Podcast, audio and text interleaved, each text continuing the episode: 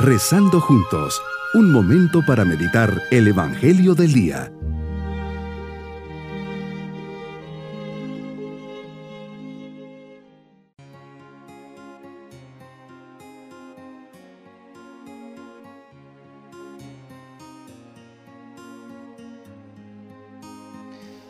Hoy 24 de enero, fiesta de San Francisco de Sales, les saludo pidiendo al Señor por ustedes y sus familias.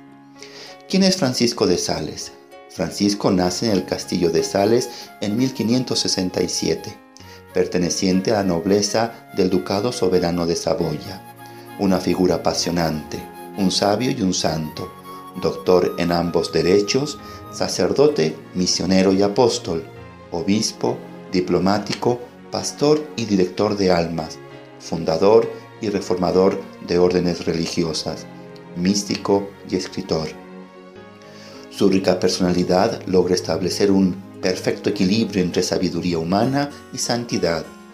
Escribe el libro Introducción a la vida devota, que presenta de manera sencilla y espléndida la vocación de todos los cristianos a la santidad y al mismo tiempo el modo específico con que cada uno la realiza. En 1923, el Papa Pío XI lo declara patrono de los periodistas y escritores católicos. Meditemos en el Evangelio de San Marcos capítulo 3 versículos 31 al 35. Llegan donde estabas tu madre con algunos parientes, están fuera y quieren hablar contigo. Ella es la mamá que siempre está al pendiente, cercana, amorosa, te cuida y está atenta y como buena mamá, vela para que estés bien. Tus palabras son siempre claras y lo que dices tienen un fondo y un porqué. Respondes, ¿quién es mi madre y quiénes son mis hermanos?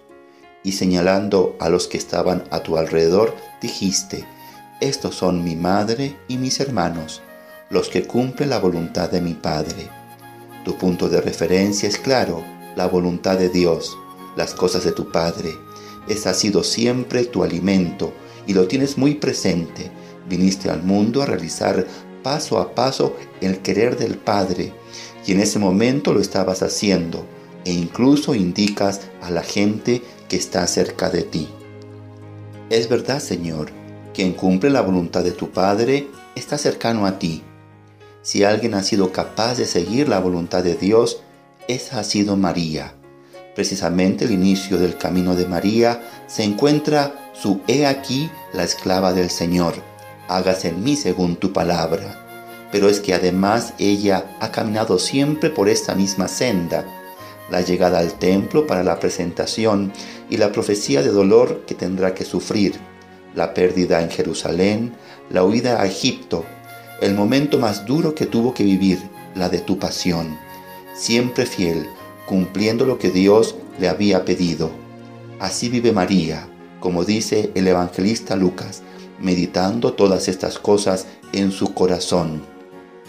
Estaba Mater dolorosa, ahí estaba, presente, en pie, la Madre dolorosa.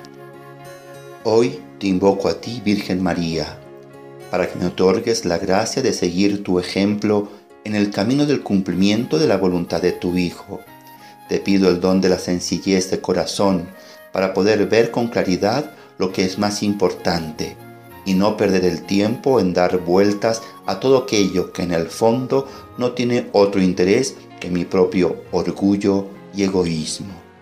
Mi propósito hoy será cumplir la voluntad de Dios.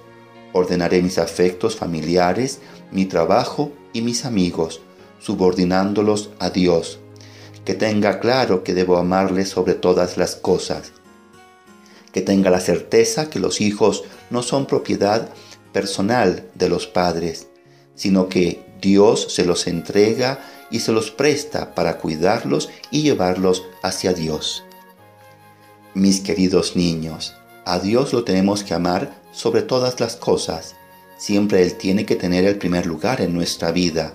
Todos los días tenemos que encomendar a nuestros papás para que ellos cumplan la misión que Dios les ha encomendado. Y lo más importante, que nos enseñen el camino al cielo. Y nos vamos con la bendición del Señor.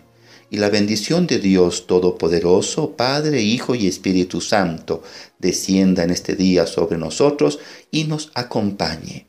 Bonito día.